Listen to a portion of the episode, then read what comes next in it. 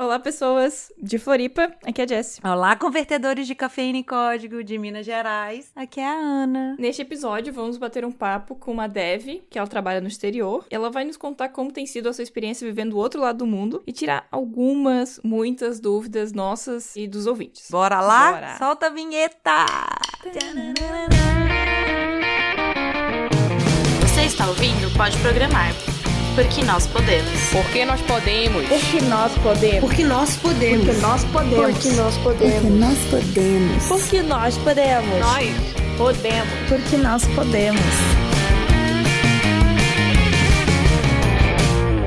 Aí, pessoas, vocês conhecem o nosso programa de apoio? Se não conhece, vai conhecer agora, se você não ouviu ainda. Mas a gente já gostaria de agradecer de antemão quem já nos ajuda e quem vai nos ajudar. Esse programa, a gente ajuda a gente bastante a arrumar software, pagar servidor, pagar a plataforma para a gente abranger maior parte das plataformas de conteúdo. Então, um agradecimento enorme a todos que ajudam, a todos que vão ajudar. Inclusive, Jess, entrou gente nova. Então, Fernando Cedres. E aí, tanto o Fernando quanto outras pessoas que tiverem a fotinha lá no nosso site, qual que é a página mesmo, Jess? É podeprogramar.com.br barra apoiadores. A foto normalmente vai lá automática, vem do Google, mas se você não tiver um e-mail no Google, ele não vai botar. Então você pode enviar um e-mail pro nosso contato e a gente troca. Ou pode mandar mensagem lá no Twitter, no no Instagram, sei lá, qualquer lugar a gente olha e aí a gente troca. Isso. Tava com saudade de gravar com você, Jess. Eu estava de férias, pra quem não sabe. A gente deixa a mágica de alguns programas gravados, né? É.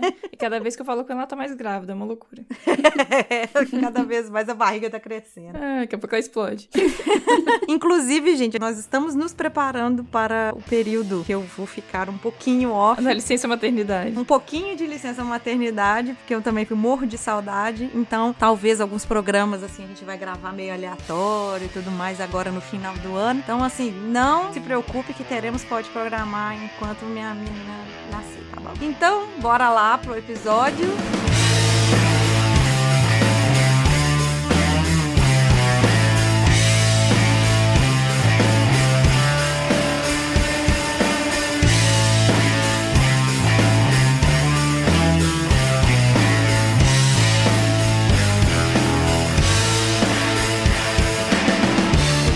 Muito apresentar a amiga da Jess, porque agora é assim, né? Ela ficou com tanto ciúme de eu falar das cotas mineiras que ela tá agora só. Agora só trago os meus indicados. É, Indicados do mês. isso. Quem que é que tá vindo aí? Sou eu, Ariana Kataoka. Oi, gente. Não, gente, ela tá do outro lado do mundo, mas ela não tá no Japão. Não, e hoje a agenda nós estamos gravando num horário bacana, bacana. Não é horário de costume. E a gente tá trazendo ela aqui pra vocês. Se apresenta aí, Ariana. Bom, gente, eu sou a Ariana Kataoka, eu sou engenheira de software na Iconic, uma empresa aqui da Austrália. E além disso, eu sou uma das, ainda, evangelistas do PHP Women BR e uma das criadoras do coletivo Women Dev Summit, que é um coletivo criado por mulheres, para mulheres na área de tech. E é um coletivo formado pela Women Cares Code, Rails Girls, desse programa, e o PHP Women. É uma iniciativa muito legal, gente. E é isso. Olha só. E como é que você gosta de ser chamada? Normalmente as pessoas do Brasil me chamam de Ares. Ninguém me chama de Ariana. É, ninguém chama. Ninguém me chama de Ariana. Normalmente só minha mãe, quando ela tá brava comigo, ela me chama de Ariana. Só. E, e como é que te chamam em Sydney? Em Sydney as pessoas têm o hábito de me chamar de Ariana. Pra mim é muito estranho. Sempre acho que as pessoas estão bravas comigo. A Rihanna? A Rihanna, né?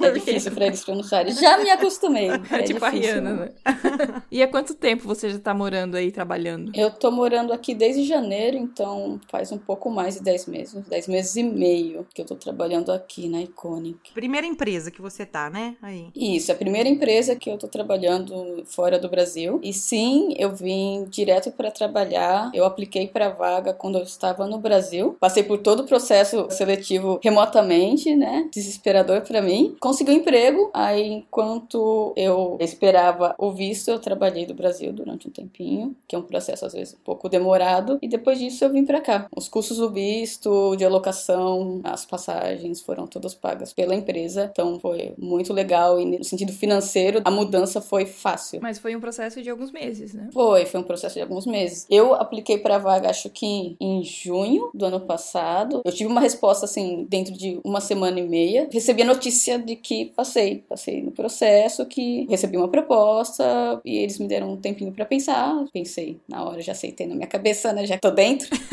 a gente finge, Né? né? que tá.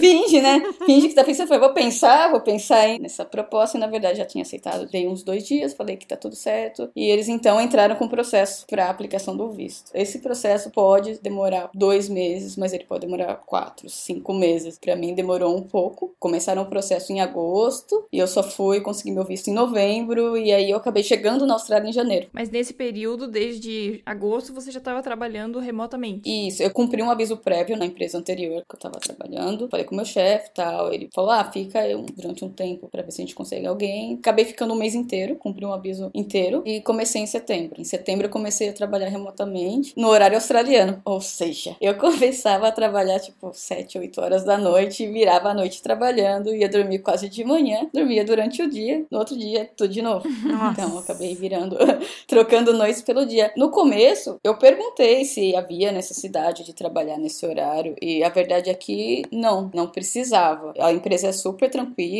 sabe? Tem uma política de horários super flexíveis, mesmo pra quem tá aqui. Então não, não precisava trabalhar esse horário, mas eu optei por sim trabalhar porque empresa nova, eu não sabia nada, meu ambiente tava uma bagunça, eu não sabia direito o que era o que, onde que eu tinha que pôr a mão pra corrigir determinado bug ou qual repositório eu deveria fazer checkout pra trabalhar em uma outra feature. Então, assim, eu optei por trabalhar no horário deles porque eu sabia que eu teria pessoas disponíveis pra tirar dúvidas ou me ajudar com qualquer outra coisa. E também ia te ajudar na, na adaptação quando Exato. você fosse aí pra ir tal do jet lag, né? Gente, jet lag esse aí foi pesado. Sim, é, eu teve isso também. Criar uma integração com as pessoas daqui. E eu tava sozinha, poxa, trabalhando a noite inteira. Às vezes é bem chato você tá a noite inteira trabalhando sozinho. Eu consigo fazer isso durante algum tempo, mas não por, sei lá, quatro meses. Então foi legal eu ter escolhido trabalhar à noite por conta disso. Eu consegui me integrar com algumas pessoas do time já quando estava no Brasil. E é assim, é óbvio, a gente sabe que na Austrália a língua oficial é o inglês. Qual foi a- essa barreira, assim, que você teve, já que você tá falando que você já estava integrada? Como que foi isso? Isso foi- acho que foi o maior desafio que eu tive na vida profissional. Eu sempre tive muita dificuldade de aprender inglês. Para mim, inglês sempre foi, desde mais nova, assim, inglês sempre foi uma coisa de outro mundo. E quando eu cheguei, meu inglês estava bem mais ou menos. Uma vez a Jessie me perguntou: Ah, como que estava seu inglês quando você chegou aí? Eu respondi: negativo. Porque, de fato, o meu inglês estava. Meu inglês estava bem ruim. Eu sempre tive muita dificuldade. E foi, acho que, a maior barreira que eu tive para criar qualquer tipo de relacionamento aqui. Então, assim, para as pessoas entenderem como que foi o seu processo de ida, óbvio que você tá falando que seu inglês não estava é, o que a gente espera, tipo, de 100%. Mas foi a parte técnica que entrou bem nisso, né? Sim, sim. Uma vez eu tava perguntando pro amigo, tava, não sei como consegui essa vaga, como eu consegui passar no processo seletivo. Ele falou assim, olhou pra minha cara, assim, a resposta é muito simples, né? Você tinha skills técnicos que eles estavam buscando no profissional e foi isso que te trouxe pra Austrália. Então, sim, acho que rola isso. As pessoas, se elas encontram todos os skills que elas querem em um profissional e esse profissional tem um inglês mais ou menos e dá pra melhorar, é possível conseguir um emprego. A empresa vai te contratar por isso. É, O inglês não é um impeditivo pra conseguir um emprego fora. E uma dúvida, Ari, como é que essa vaga surgiu, assim, pra ti? Você tava um dia lá sentado, olhando pro teto, e aí ah, a empresa me ligou. Não.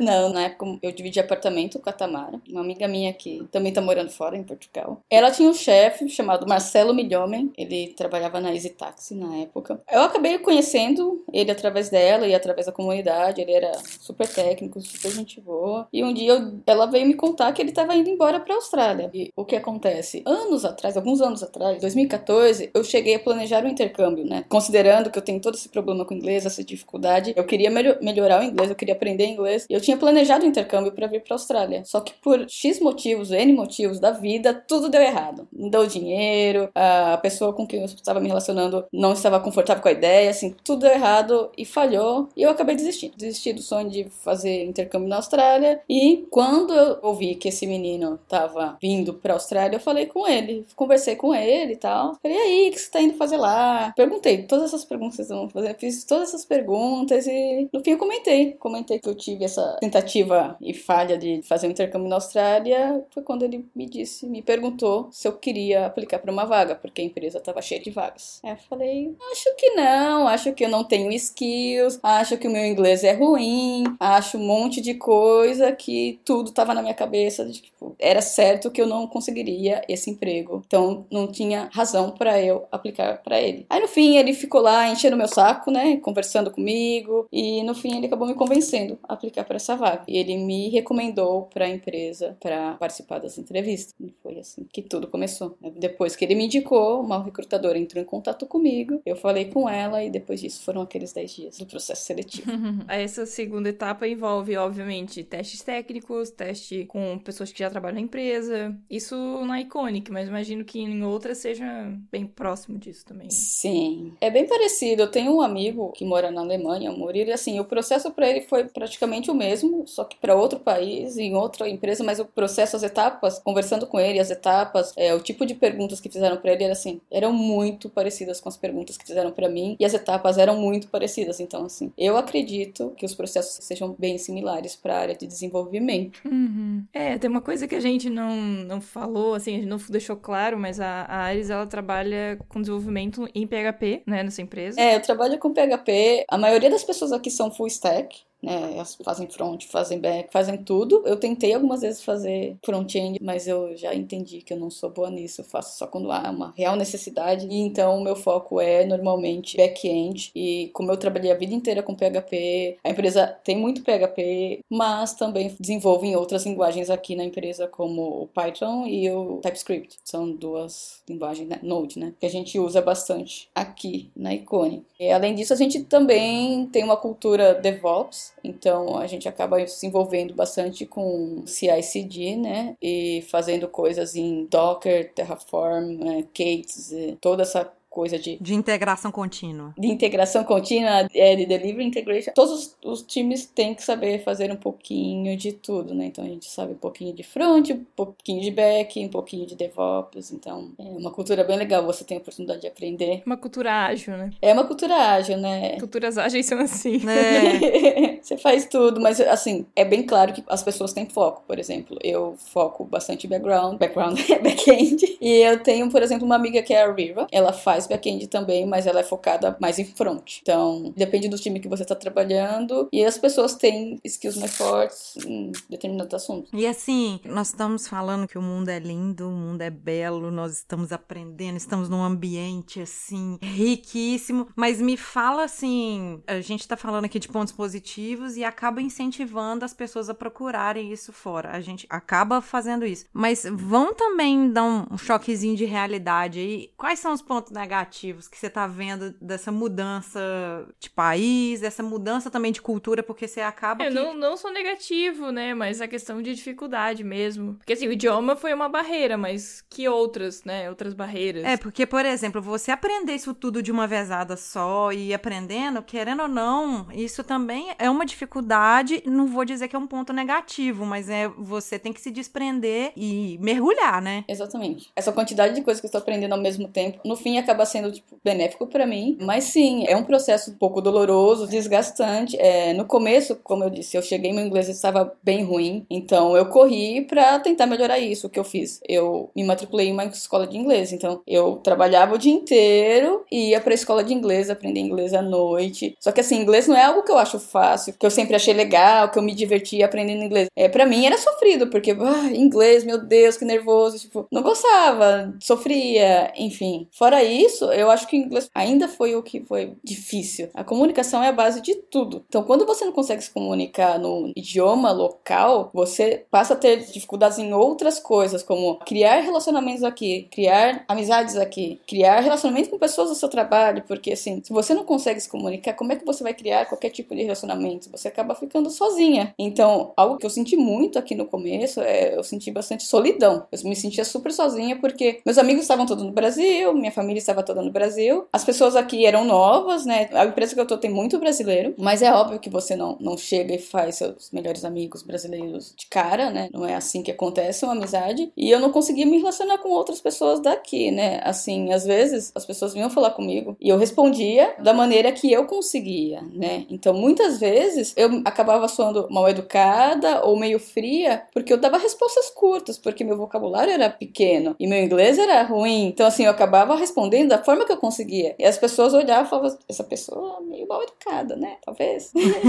Meio rude. Exatamente, essa palavra aqui, né? Então, assim, uma diquinha pra quem tá ouvindo a gente. Gente, tenha paciência e a cabeça no lugar, que as coisas vão se ajeitando, né? Exatamente. Por exemplo, igual você tá falando, tem a solidão, tem a barreira do idioma, da cultura, de uma infinidade de coisas que se você não tiver a cabeça no lugar num primeiro momento, você dá uma piradinha e aí você pode acabar voltando, não adaptar, né? É, isso também vale, eu acho que pra quem tá no Brasil e tá trabalhando numa empresa que, por exemplo, tem funcionários de outras nacionalidades, né? Ter a cabeça aberta pra também ter paciência com essas pessoas, né? Hoje eu tô trabalhando numa empresa que tem pessoas de, sei lá, pelo menos uns 10 países diferentes e idiomas diferentes. Então, nem todo mundo sabe português 100%, sabe? Muitos estão aprendendo agora. Então você tem que também ter uma certa paciência. Tem empatia, né? É. Exatamente, esse é o ponto. A empresa aqui onde eu trabalho tem um ambiente bastante diverso é, no quesito de nacionalidade, então acho que muita gente é, é, mais paciente por conta da empatia. Elas sabem como é difícil chegar aqui e não, não saber inglês, não conseguir se relacionar. Existe um esforço da outra parte também para entender o que eu tô falando dentro da empresa. Fora da empresa, a coisa muda um pouco, mas a Austrália ainda, o Sydney pelo menos, é uma cidade muito diversa em relação a isso, então é mais comum você encontrar pessoas que sentem isso e, e acabam te ajudando. Em contrapartida, assim, à medida que meu inglês foi melhorando, eu fui me tornando mais capaz de criar relacionamentos, de fazer amizades, de me incluir num círculo que não fosse somente de brasileiros. Então, assim, hoje minhas melhores amigas da Austrália, eu tenho uma melhor amiga brasileira e assim as outras são da Coreia, do Canadá, não são pessoas que falam o mesmo idioma que eu,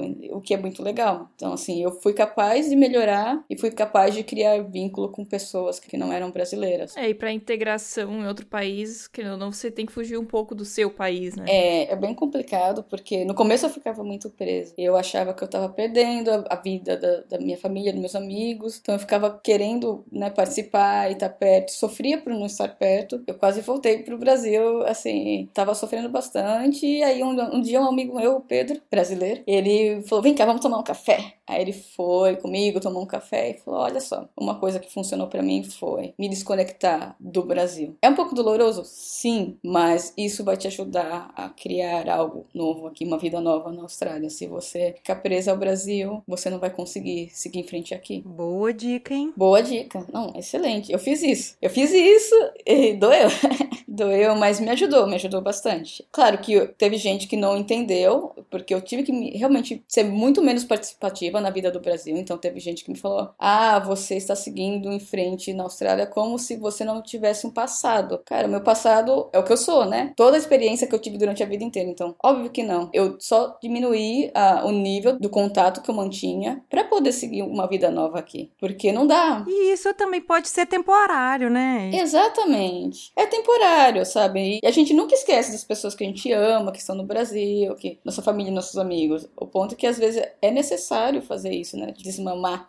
pra doer menos também. Exatamente. Funcionou, funcionou bem. Foi então que eu consegui parar de pensar ou pensar menos em voltar pro Brasil. Foi uma dica muito valiosa que, sim, fez a diferença na minha adaptação aqui. Legal. Mas em relação a trabalho, assim, o que, que você sente que é mais diferente no teu dia a dia, assim, na relação com a equipe? Claro que também envolvem né, diferenças culturais. Então, tá, no Brasil as pessoas são mais próximas e na Austrália não são. Mas, assim, eu digo mais em relação a trabalho em geral, como os processos são levados. Ah, essa coisa de, de jeitinho brasileiro. Ah, realmente, não, só existe no Brasil, isso aqui não tem, sabe? Como é que é isso? Cara, eu posso dizer que não é tão diferente o processo do trabalho. A gente trabalha com Scrum, e assim, eu trabalhava com Scrum em outras empresas e, honestamente, eu não senti tanta diferença assim no processo de trabalho em si. Eu acho que isso pode variar de empresa para empresa. Aqui hoje a gente tem toda a cultura ágil, né? Como a gente está falando de Scrum, a gente encoraja os desenvolvedores a aprender tanto back-end quanto front-end e ferramentas de, de sysadmin. Eu acho que isso também tem no Brasil. Eu sentia isso na minha empresa anterior e na anterior. Teve empresa que eu não senti, então eu acho que isso variava de acordo com a empresa mesmo. A cultura da empresa está mais relacionada à cultura da empresa do que à cultura do país. O que muda aqui não é em relação ao processo, é em relação à forma com que eles enxergam a vida profissional. Aqui na Austrália, eles enxergam a vida profissional só como um pedacinho da vida deles. É, eles valorizam muito a qualidade de vida. Posso dizer que no começo eu tive dificuldade de me adaptar, por exemplo, ao horário de trabalho. Tipo, no Brasil eu estava acostumada a trabalhar até mais tarde. Sei lá, até 7, 8, 9 horas da noite, com muita frequência. E aqui, gente, depois das 5 e meia, 6 horas, só dá o feno voando, sabe? Para o oeste, no escritório. Não tem ninguém.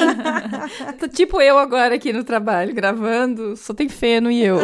gente, não tem ninguém. Todo mundo dá horário, todo mundo vai embora para casa. E assim, trabalho é só trabalho. Tipo, não faz parte da sua vida. É pessoal. um pedaço da vida. Exato. inteira? Não é a primeira pergunta, né? O que, que você faz? Exatamente. Eu sou engenheira, não sei aonde, né? Na verdade, não. Eu sou namorada do Luan, filha da Ângela, tenho gatos mil, então, assim, é verdade. Nós brasileiros temos essa cultura de valorizar bastante o trabalho. Eu acho que eu valorizava bastante. Talvez não sejam os brasileiros, talvez sejam mais os paulistas, né? É, talvez. Não. Eu não sei. Eu, eu tô falando por mim, eu acho. Não, eu tô falando por ser mineira. Eu acho que aqui, assim, pelo menos aqui em Minas, as pessoas às vezes perguntam, por exemplo, ah, você é mãe, vê que eu tô grávida e tudo mais e tal. Mas você trabalha fora? Você faz o quê? Assim, no caso, como eu trabalho fora, eu fiquei um tempo desempregada. Aí quando eu falei que eu tava desempregada, as pessoas me olhavam meio torto, sabe? Tipo assim, você não faz nada e tal. Talvez seja questão do Sudeste. Por favor, ouvintes, o que, é que vocês acham aí de todo o Brasil? Essa coisa, primeiro vem o seu diploma, ou como diz aí o presidente eleito, a pessoa tem tara por diploma ou não? Eu acho que quem mora no litoral é que se preocupa mais com a qualidade de vida, talvez. Talvez. Sydney é litoral. É, sim. Porque eu comentei isso com uma amiga minha, ela é canadense. E ela tem a mesma impressão. Acontece que no Canadá, ela tava comentando que as pessoas, tipo, esperam que você chegue super cedo e fique até tarde no trabalho. E mesmo que, tipo, sei lá, empresas como empresas de tech, que supostamente tem o horário flexível, sabe aquelas entrelinhas, aquela coisa que não é dito, mas é esperado que você chegue antes do seu chefe e vá embora depois dele. Eu tava falando com a Carla, o nome dela é Carla, sobre isso e ela tem essa impressão da Austrália que as pessoas aqui valorizam bastante a qualidade de vida. Então eu não sei, é, eu fiquei com a impressão, acho que é comum para pessoas que chegam aqui ter essa impressão. Ah, que bom, assim, pelo menos em Sydney, não sabemos se também é local ou se é nacional, mas que bom que você tem essa boa impressão, assim, é um ponto positivo, né? Apesar da solidão, de tanta coisa, fica essa coisa boa. Mas assim, a Ares mora muito bem, tá? Sigam ela no Instagram, que ela tem uma bela de uma vista. Vamos deixar os contatinhos dela no post, aí vocês olham lá. Isso, sigam ela e morra de inveja, tá? Tem alguém, aí eu não vou falar quem que estava com inveja um tempo atrás. Aí. Onde estou, meu bem?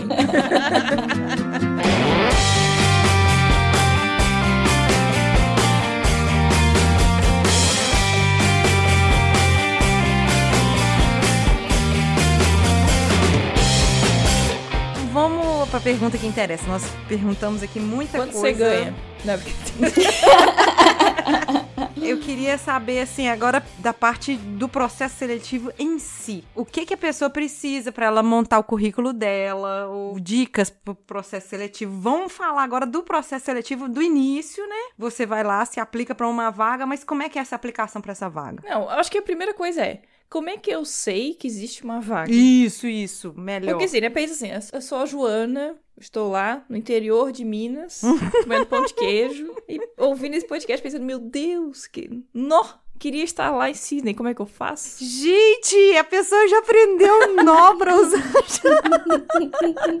Eu tô estudando pra tirar minha certificação de mineira. Exatamente isso. Nó. Como é que eu faço? Eu estou trabalhando com mineiro falando isso. Ah, tá explicado. Eu diria que, assim, você, a Joana, tá procurando um emprego na Austrália, é ativamente ir até o LinkedIn e procurar empresas da Austrália mesmo e segui-las, porque elas postam vagas um monte. E eu procuraria pessoas que já trabalham na Austrália, porque elas, normalmente, é, a maioria delas deve ter o visto de trabalho, então se elas têm visto de trabalho, elas têm uma empresa que tá disposta a dar o visto para outras pessoas. Então eu procurei essas pessoas. Ah, você diz que tem estrangeiros, né? Sim, exatamente. Porque não é toda empresa que aceita aplicar para um visto de trabalho para pessoas de outros países. É um processo simples, é um processo longo e caro para a empresa. Então, assim, eu procuraria brasileiros que estão fora do país, olharia para as empresas que estão trabalhando e seguiria essas empresas. As empresas estão sempre postando vaga. E se eu tenho muita, muita vontade de procurar essas pessoas também de forma ativa no privado e falar: olha, eu tenho interesse você faria uma recomendação? Como é que funciona? Recomendação sempre ajuda, é fato. Não tem jeito. Tipo, você já tá um, um passo à frente de outros candidatos se você tiver uma, uma recomendação. O começo funciona assim: você vai atrás de forma ativa. É, porque, Joana, larga esse pão de queijo que nada cai do céu. Exatamente. Joana, vai atrás. É, no meu caso foi um pouca coincidência.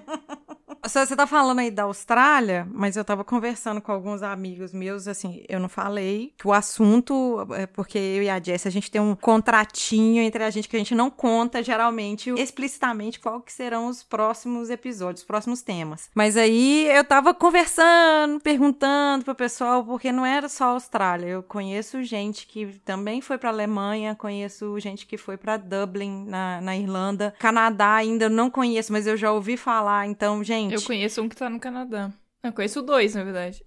Pois é, então a Ari está falando da Austrália, mas assim, existem outros países também que vocês podem estar olhando e, como a Aris falou, LinkedIn é um ponto bom para você começar a focar. É, pro Canadá tem bastante programas até de empresas no Brasil que fazem eventos que você pode se candidatar e de uma forma mais rápida. Ao invés de fazer esse processo seletivo como a Aris fez à distância, a pessoa vem do Canadá para uma feira e você é entrevistado aqui no Brasil, né? Faz e coisas assim e já pode sair da feira empregado. Aí é só o processo de fazer só o visto, né? É, já me falaram que visto de trabalho, meio que eles têm que provar que não tem profissional com as mesmas skills que e aí eles têm que buscar fora. Não sei como é que é, se é exatamente assim. Sim, existe uma, uma regra, na verdade, é, você não tem que provar que você não encontrou profissional, mas você tem que, por exemplo, abrir uma vaga e deixar aberta essa vaga por um ou dois meses em dois sites específicos do governo. Então, se você não conseguiu contratar através dessas vagas abertas, é que você pode então contratar alguém de outro país. Então, existe sim essa, essa regrinha, tanto que tem algumas pessoas na fila para pegar o visto, tal, porque a gente quer trabalhar com essas pessoas, mas é necessário que a empresa abra a vaga antes, espere um tempo e não conseguindo contratar alguém da Austrália, eles podem então contratar alguém de outro país. Então, por isso que o processo é um pouco longo, mais um motivo do que você tá falando aí para as pessoas terem um pouquinho de paciência. É um processo bem longo, mas, por exemplo, ah, enquanto você está no Brasil trabalhando, você está ganhando em dólar, recebendo. Tem, um- tem um lado bom aí. Está no Brasil e está ganhando em dólar, recebendo diretamente no Brasil. E pagando e pagando real.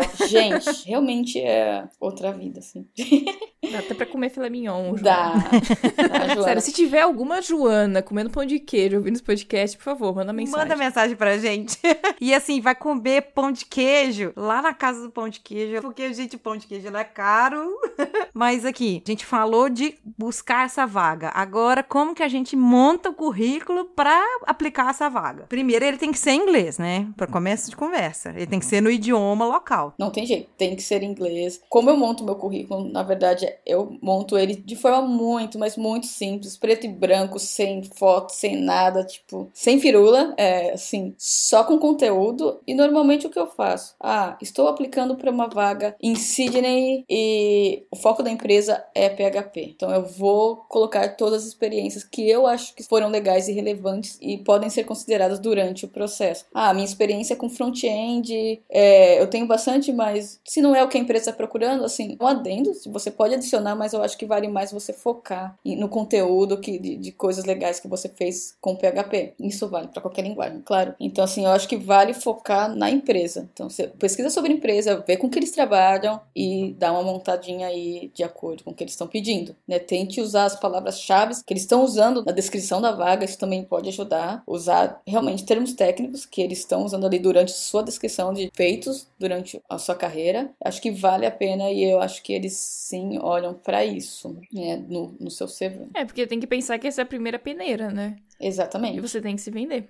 E muitas vezes colocar trabalhos que vocês fazem, não necessariamente na área de desenvolvimento, por exemplo, pode programar. É uma coisa legal. Eu acho que vale a pena colocar no currículo que vocês fazem isso, porque é um trabalho, e é um trabalho muito legal e tem a ver com tecnologia, está totalmente relacionado com tecnologia. É, o trabalho que eu fazia de comunidade no Brasil. Já tá, né, no nosso currículo.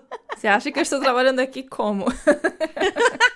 Já recebi convites, eu acho que foi por causa disso, convites pra trabalhar em outra É, gente, empresa. ajuda. Não, e assim, podcast não é uma coisa tão simples, mas você pode ter um blog, você bota tutoriais, você pode participar de fórum, você pode participar de eventos da comunidade, como a Ares, né? Participou de vários. Então, tudo isso é um trampolim. Sim, eles olham para isso. Sim, palestrar, fazer meetups, montar um grupinho de pessoas igual. Não, o PHP Women não é um grupinho, mas você pode começar um grupo menor e depois ir aumentando esse grupo. E quando você vê, você já tá fazendo network, tá fazendo contato e já tá recebendo convite pra atuar. É, networking é super importante, né? Exatamente. E mesmo que seu grupo não cresça, não seja um grupo grande, é o tipo de coisa que é valorizado. Se você criar um grupo de estudos, de testes unitários, isso é o tipo de coisa que o recrutador vai olhar e falar: Isso é legal, porque você demonstra iniciativa, tipo, atitude. Você tá querendo fazer algo legal com outras pessoas, né? Então é um trabalho em time. Uhum. É tipo, ah, na sua empresa, monta um coding dojo, sabe? Exatamente. Porque, assim, uma das coisas que a Ares ainda não falou, mas provavelmente já vai falar, que é a questão, né? Na verdade, ela até falou um pouco ali de, de integração, né, contínua, mas TDD, integração contínua, toda essa parte é super, super solicitado para trabalho no exterior. Assim, várias vagas é, se pede isso. Então, porque o pessoal tá trabalhando com ágil, então ágil você precisa é, desses skills. Então, mesmo que você não trabalhe na sua empresa, tenta é, estudar isso de outra forma.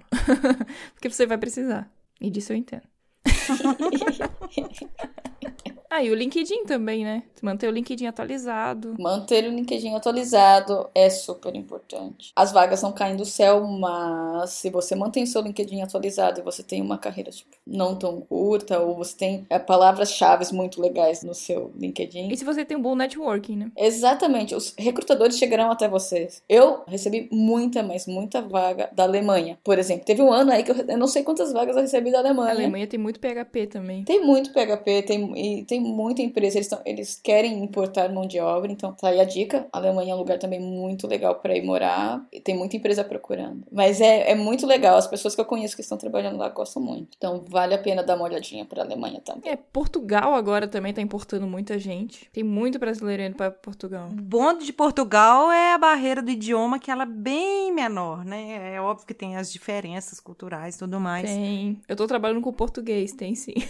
Tem. Não, dentro do país mesmo, é, eu e a Jessie, às vezes a gente conversa alguma coisa, eu falo uma palavra pra ela, ela fala uma palavra pra mim, que a gente desconhece quando a gente vai ver alguma coisa cultural. A gente acha que não é regional, mas aí depois a gente vê que é regional alguma coisa. Por exemplo, vou falar pra vocês que a canjiquinha mineira a Jessie não conhecia, apesar de que ela ainda não conhece, porque eu acabei não fazendo pra ela, porque ela veio no calor. Mas é uma coisa que ela não conhecia. Eu mostrei foto pra ela, falei, é assim, assim, assim, assada. Ah, assim, ah, eu conheço isso aqui de outro jeito, de outra forma e tudo mais. Tá, a gente falou que o currículo tem que estar no idioma, bem sucinto, claro. Pode ter uma formatação legal e tudo mais, mas não precisa ser aquela coisa cheia de coisas, né? O mais minimalista possível, melhor. E aí você falou que aplicou pra vaga e você tinha as skills, mas você tinha todas as skills que estavam pedindo ou você foi na cara e na coragem e falou assim: "Ah, eu tenho parte das skills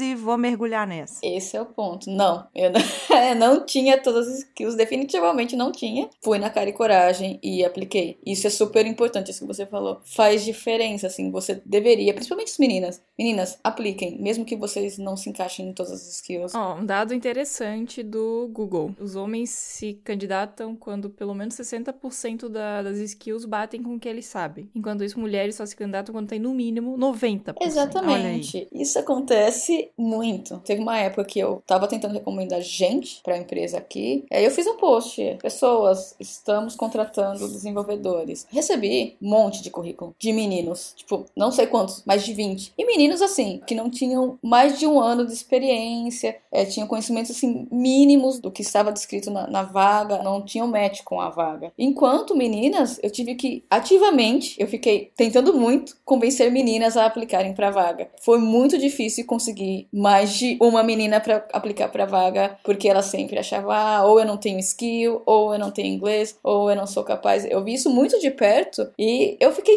eu fiquei, não é que isso é verdade, né? É, esse dado do Google é, é muito verdade, porque eu vi isso muito de perto e eu queria muito trabalhar com mais meninas e então eu estava fazendo um esforço extra para indicar meninas. Não, e assim, não é só meninas, meninas qualificadas, né? A gente não tá falando de qualquer menina. Eu olhava pro currículo da menina e falava, por que ela não quer? Por que ela está dizendo isso, que não tem skill? Tinha vários currículos legais, as meninas boas, sabe? Com experiência, com muito conhecimento. Eu olhava e falava, gente, é mesmo verdade, as meninas super capacitadas simplesmente não se sentiam confortáveis em aplicar porque não tinham match com mais X%. Então, uma dica que você tá falando aí do processo seletivo é a pessoa, pelo menos, mostrar que ela tem proatividade. Ela não precisa ter todas as skills. Por exemplo, uma coisa que para mim é uma dificuldade se eu for trabalhar com PHP, mas eu pelo menos sei lógica de programação. Então, para eu aprender PHP é muito mais fácil de uma pessoa, independente de gênero e tal, que ela não sabe nada, ela tá entrando na- no mercado agora. Então, a gente tem que pensar nessas coisas. É, mas aí nesse caso também é interessante de saber como é que a, a empresa, se ela quer um especialista, por exemplo, em PHP, e você não tem muita experiência em PHP, também talvez não adiante você se, se inscrever pra uma vaga dessa, né? Não, mas eu acho que deve. Que eu acho que deve se inscrever. Mesmo assim, nós mulheres, a gente tem muito mais medo do não do que os homens. A gente tem que ir aquela máxima. Gente, o não já tá garantido. Tem que ter aquela bravura, coragem. Então, o não já é garantido. Você não vai se queimar se você botar um currículo lá que não está tão rico. Não vai te chamar pra entrevista, mas ela não quer dizer que ela nunca vai te chamar pra entrevista. Às vezes você vai lá daqui a seis meses, daqui a um ano mais ou menos, estudou bastante, se aplica de novo pra vaga ou pra uma outra vaga que seja similar àquela e vai.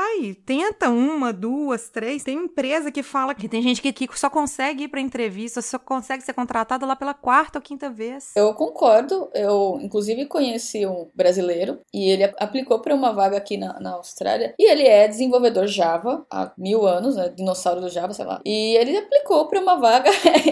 e aplicou para uma vaga PHP aqui na Austrália. E assim, ele chegou muito, mas muito perto de conseguir o emprego. Ou seja, eu acho que sim, é possível quando você, no seu exemplo, ah, você sabe .NET, mas não sabe PHP, a vaga PHP. Eu acho que é válido. De repente, se você tem a atitude que a empresa está esperando, né, a, a iniciativa, a positividade, e você faz um teste, eles acreditam que é possível que você aprenda PHP em X tempo, né, num tempo aceitável pela empresa, eles vão te contratar, sabe? Eu acho que sempre é válido também aplicar para outras vagas que não sejam da sua linguagem principal. Eu acho que esse menino é um exemplo de que, sim, ele não, não conseguiu o emprego e não foi por conta de skill técnico ou de salário ou de outra coisa, ele não conseguiu o emprego por outros motivos. Eu acho que é totalmente possível de você É, conseguir. isso vale pro Brasil também. Vale, vale. pro isso vale para qualquer vaga de dev. Se você está procurando algo e está aberto a mudar de linguagem e a, a empresa sente isso de você também, que não adianta você falar, ah, eu quero, sou desenvolvedora PHP, não quero aprender Java de jeito nenhum, mas aí vou lá e aplico para vaga de Java. Não vai acontecer, não vai rolar. Mas se eu sei PHP e aplico para uma vaga de Java e demonstro muito interesse e demonstro algum conhecimento mínimo e consigo fazer o teste, é totalmente possível de conseguir um E emprego. depois tem as entrevistas, né? Tem as entrevistas. E quais são as diquinhas, assim, que você dá, por exemplo? Ah, eu não tenho meu inglês muito bom, e aí, o que, que eu faço? Procura um professor de inglês para dar uma estudada aí um tempo antes, uns sei lá, três dias antes? Olha, tem gente que faz isso, que sim procura um professor de inglês. Eu acho que tudo é válido se você for se sentir mais confortável com o idioma. É, eu não tive assim tanto tempo para me preparar. Foi meio que uma correria, uma coisa meio doida. Onde eu quis me preparar, eu sabia que eu era ruim no inglês, mas não ia dar tempo de melhorar em três dias. Impossível. Então, o que eu fiz? Eu dei uma olhadinha para coisas que eu achei que poderiam ser pedidas da área técnica, né? Dei uma, uma revisada nos meus conhecimentos e no que eu acho que empresas podem pedir. Revisei meu currículo, me programei para falar sobre ele, sobre coisas que eu achava relevante para a empresa em inglês. Então, assim, eu meio que pratiquei falar sobre mim, sobre a minha experiência em inglês. Assim, foi o que eu consegui fazer. Melhorar o inglês em três dias, eu não acho que para mim seria possível. Seria praticamente um milagre. Então, eu foquei mais em estudar a parte técnica e, e estudar o meu próprio currículo, a minha própria experiência, para poder falar com clareza sobre ele. Pode acontecer de você na hora esquecer alguma coisa, mas se você se preparar um pouco antes, fica mais fácil, com certeza, né, de falar sobre si, sobre o que você já fez, sobre o que você já fez de legal. Para mim, isso ajudou bastante. Eu acho que é focar no que você tem de forte, não tentar melhorar algo que não, você não vai conseguir melhorar em pouquíssimo tempo. Excelente dica essa. Assim, a gente não tá dizendo que vocês não podem estudar inglês nem nada, só que o que vocês não estão tão bem assim, não adianta focar nele em uma semana, três dias, que não vai resolver. Foque naquilo que realmente você é bom, mete as caras, estuda, treina, aí faz uma coisa meio de treinamento também ao determinadas palavras, por exemplo. A gente fala aqui no Brasil SQL, a gente fala HTML, XML e lá fora pegar um pouquinho como que é falado lá fora para entender essas coisas na hora que estiver entrevistando. Então, palavras técnicas é bom você pelo menos saber. Mesmo que você não pronuncie na forma correta do inglês, eles vão entender se eu mandar um SQL. É, eu acho que ele, ele, eles entendem. Então, se eu errar um pouquinho no sotaque, eu acho que não é isso que tiraria a minha vaga, por exemplo. O negócio é você se comunicar, né? Dar um jeito de comunicar, tentar falar o mais próximo. Exato. Tinha muita coisa que eu não, assim, eu não conseguia falar, eu mudava, tentava falar de outro jeito, se eles não estavam entendendo durante o meu processo. Falava de um jeito, eles não entendiam, falava de outro, e eu ia tentando. Teve alguns momentos que eu não encontrei a palavra, e o recrutador, ela sabe que você não é uma pessoa que tem o inglês como idioma nativo. Então ele vai se esforçar para te entender. Ele não tá lá para reprovar você no processo. Ele quer que você passe e você quer passar. Então, assim, é uma troca. É uma mentalidade muito diferente do que você tá falando, né? Eles querem ajudar, eles querem promover a sua ida para lá. A gente tem a sensação aqui no Brasil diferente. A gente tem a sensação que eles querem é reprovar a gente. É muito interessante essa mudança de mentalidade. Exato, e é diferente essa maneira de pensar, porque eles querem te contratar. Olha o tamanho do esforço. Eles estão indo para outro país, do outro lado do mundo, para trazer você para cá. Então, eles sim querem te contratar. Se, eles, se você tá falando com algum recrutador daqui, é porque ele tem interesse sim em você. Então, na hora do seu processo, de forma alguma passa pela cabeça da pessoa que está se entrevistando em te reprovar. É do mesmo jeito que a gente tem que se esforçar e tentar falar a mesma coisa de formas diferentes, eles se esforçam para fazer a pergunta de maneiras diferentes ao ponto que você entenda o que eles estão pedindo de você, né? Eu não, não entendia muito isso também quando eu apliquei para a vaga. Eu confesso que eu estava bastante nervosa, eu não tinha essa mentalidade e com o tempo isso mudou. Aprender isso antes de ir para entrevista ajuda. E assim, mesmo que você não passe no processo seletivo, eu acho que é uma experiência. Isso vale para qualquer vaga, não só no exterior, né? Provavelmente você não vai passar na primeira, tipo, a área, eu acho que é um caso bem assim, fora da curva. Foi chamado em uma semana, passou e, né? Mas tem muita gente que tenta várias vagas, sei lá, tem muita vaga. Você fica lá no LinkedIn, procura tudo que tiver easy, easy apply, você vai botando, porque daí não precisa enviar currículo.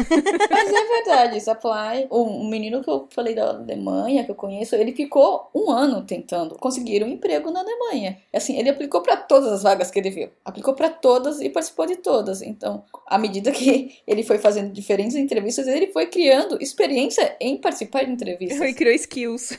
criou skills e, e não deixa de ser, porque ele sabia mais ou menos como o recrutador ia se comportar e como ele deveria responder a pergunta. Então, assim, ele criou uma experiência e depois de um ano aí tentando, ele conseguiu um emprego e foi embora para Alemanha, conforme o planejado dele. Falou, vou tentar até conseguir. E funcionou. Que bom que ele não desistiu, que ele foi firme e a gente tá aqui torcendo para você que tá ouvindo a gente, que você se sinta estimulado, estimulada a aplicar a vaga. Não foi dessa vez, vai ser da próxima. Se não foi da próxima, vai ser da outra. E vai, vai tentando, vai melhorando suas skills que uma hora você consegue. Então, foco no seu objetivo. E assim, pra gente fechar aqui, passei no processo seletivo e agora? Eu fico sentada aqui na minha cadeirinha esperando, Comendo comendo pão pão de de queijo, sou Joana.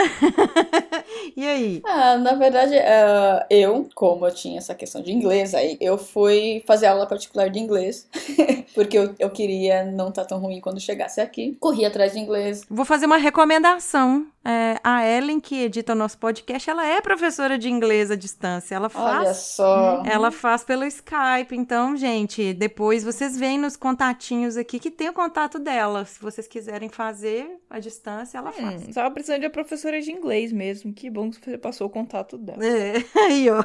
Se você tem alguma dificuldade em qualquer coisa, no meu caso foi inglês, mas se você tiver outras dificuldades, ou que sejam técnicas ou qualquer outra, procure. é, você vai ter um tempo. Né, durante o processo de vista, vai ter um tempo aí pra trabalhar nelas e melhorar nelas. No alemão, no espanhol, ou mesmo se você achar que você tá um pouco. A empresa trabalha muito com PHP, você pode dar uma revisadinha no PHP se você não se sentir confortável, por exemplo, no caso do menino de Java, ele teria que sim, durante esse período aí, se esforçar bastante, estudar PHP e chegar aqui melhor. É, acho que vale a pena se esforçar onde você achar que você tem menos skills. Eu acho que nesse esse é o momento onde você trabalha os seus skills mais fracos, depois que você passou na entrevista. Acho que é isso, e tentar se envolver com pessoas da empresa. Quando você começar a trabalhar remotamente, tentar se envolver bastante com pessoas da empresa para não chegar tão perdido quando chegar a hora de começar a trabalhar. Se sentir um alien, né? Sentir que você não faz parte daquele planeta, daquele, É. daquele universo todo. Se envolver com pessoas do seu trabalho, mesmo remotamente. Poxa, pra mim falar inglês, tipo, remotamente só escrevendo, nossa,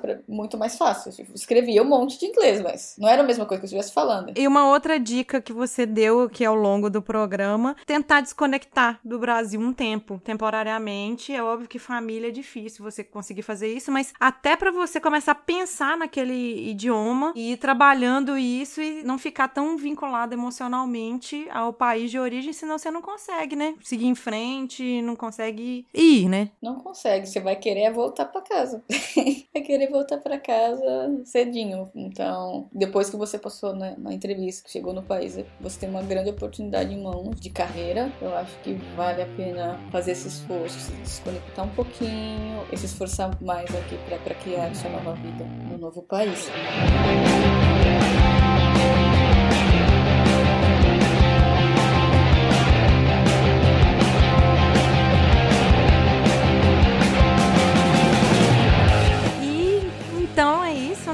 Pessoas vão ter dúvidas, a gente também vai ter mais dúvidas com essas coisas. Então, assim, nos nossos posts, tanto lá no Mundo Podcast quanto no nosso site Pode Programar, comentem, deixem algumas informações para as pessoas, para elas entrarem no nosso post e falar assim: ah, eu quero entrar, eu quero isso. Aí a pessoa fala assim: ah, eu tenho um site que tem vagas. Contribuam para esse post, ele ter o máximo de informação para incentivar mais pessoas a procurar também fora, ou às vezes procurar também serviço remoto trabalhando no Brasil, igual as meninas falaram, receber em dólar, receber em outra moeda e, e ir morando aqui, porque é possível isso também. A gente tá falando aqui de morar fora, mas o trabalho remoto também aqui é possível. Imagina, ganhar em dólar com essa economia que tá o Brasil. É, pois é, né? Então gostaríamos de agradecer muito a Ares. É, teve que acordar às seis da manhã pra gravar. É.